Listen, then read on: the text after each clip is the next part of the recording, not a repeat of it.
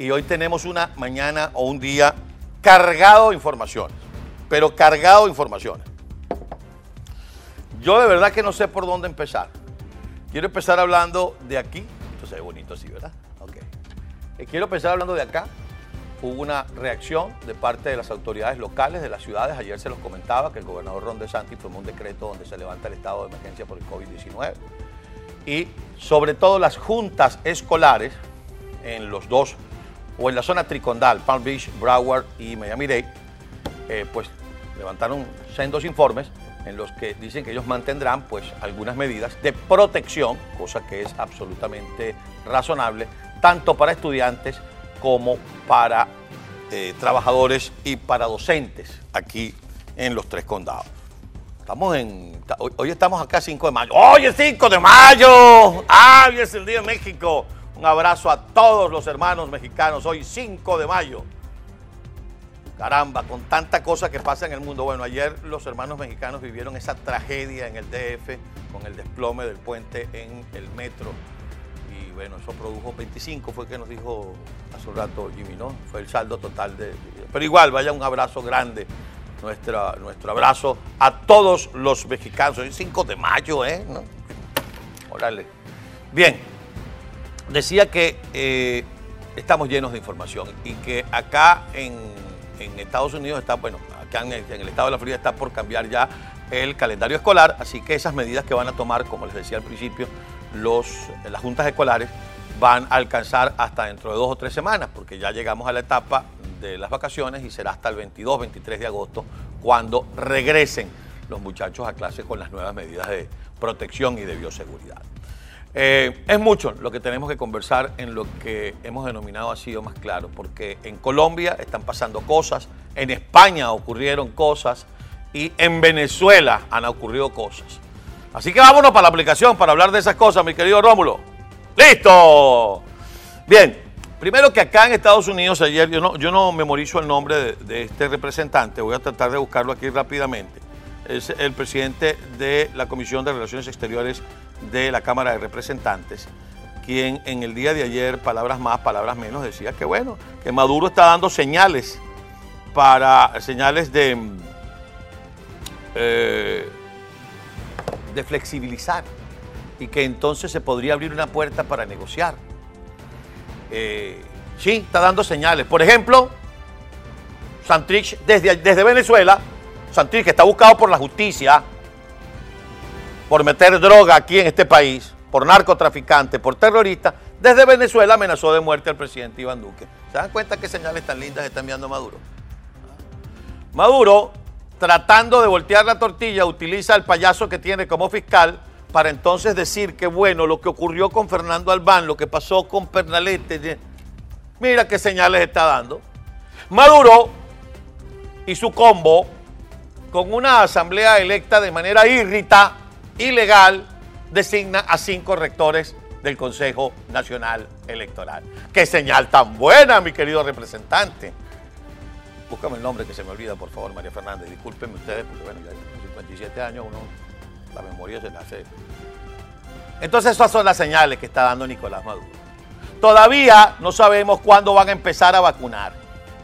Todavía sigue el mercado negro de vacunas en Venezuela todavía está la situación en apuro. Está dando señales, Maduro, ¿verdad? ¿Qué señales tan buenas? Yo creo que este señor está viendo una película distinta a la que estamos viendo todos. Y sería bueno que Juan González y, por ejemplo, y Alejandro Mallorca, por ejemplo, eh, dijeran si de verdad, y el propio Anthony Blinken, aunque bien lo decía el ciudadano Leopoldo Castillo en estos días, para ser más concreto, el día lunes, eh, Anthony Blinken en un programa de televisión en 60 Minutes el domingo habló de toda la política exterior de los Estados Unidos y a Venezuela ni la miró. Entonces no sabemos qué es lo que va a pasar. Lo que sí sabemos es que no hay ninguna señal. No solo no hay ninguna señal, sino que el comportamiento de Nicolás Maduro, el comportamiento de Nicolás Maduro, esas señales que están dando, todas tienen un origen oscuro, un origen trampeado porque nombrar a cinco rectores del CNE, a los cuales me voy a referir más adelante, porque el cúmulo de noticias no nos deja centrarnos en una sola, no es una señal. Sobre todo porque quienes designaron a ese Consejo Nacional Electoral. Ay, ustedes me dirán, ah, por ahí está Enrique Márquez. Allí está Roberto Picón, que me disculpen el señor Márquez, a quien conozco, y el señor Picón, a quien no conozco. ¿Qué papel van a jugar ustedes dos ahí? Mirones de palo, habladores de boberías, o después que los otros tres rectores encabezados por Tania de Mello se sienten y cacheteen al pueblo venezolano, como era la costumbre, ahí tienen ustedes a los rectores. Después que ellos se sienten y cacheteen al pueblo venezolano, entonces viene Márquez o viene Picón y dice, nosotros en la eh, comisión o en la reunión de la Junta Directiva del Consejo Nacional Electoral, en el Consejo de Rectores, manifestamos nuestro desacuerdo. ¿Y qué carajo importa que tú estés en desacuerdo si ellos van a hacer lo que les dé la gana? Elecciones con ese Consejo Nacional Electoral. Ustedes perdónenme, pero yo en ese autobús no me monto.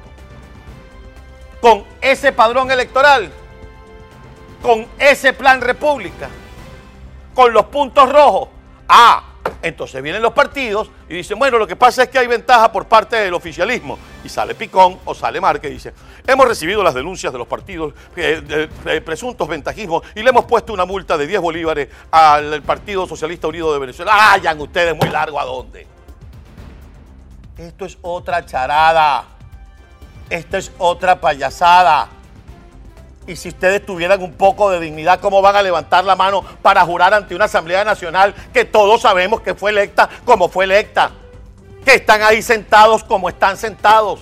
Si bien es cierto que la Asamblea Nacional electa en el 2015 está ahí en una suerte de nube etérea, no es menos cierto que esta es ilegal.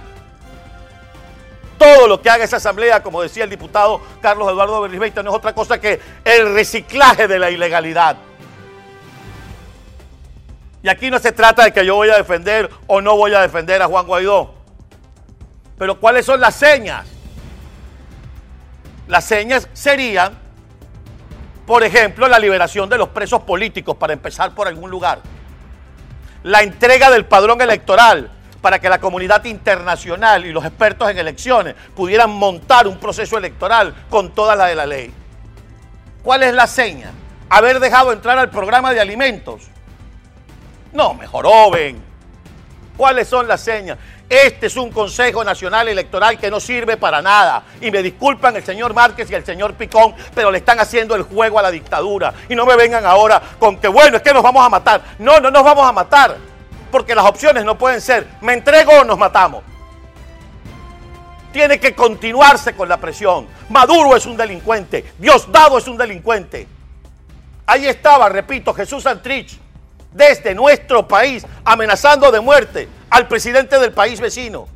Ahí tienen a Diosdado celebrando lo que está ocurriendo en Colombia, que es un verdadero caos, entre otras cosas, orquestado por la alcaldesa de Bogotá y por Petro. ¿De qué estamos hablando? A que en televisión no se pueden decir esas cosas porque es políticamente incorrecto. Y la gente, ¿quién le habla a la gente? Maduro, Guaidó, el Consejo Nacional Electoral. Señores, aquí llegó la hora en que Mono no carga a su hijo. A veces ser políticamente correcto es ser incorrecto en la moral. Hay que levantarse y darle la cara a la gente. Aquí nadie es perfecto, pero las ilegalidades no podemos permitirlas. Así que todos los que tienen fiesta desde anoche, meneando el vasito, porque van a ser candidatos, que lo celebren. Sobre todo cuando les corten la cabeza. ¿Lo quieren así o más claro?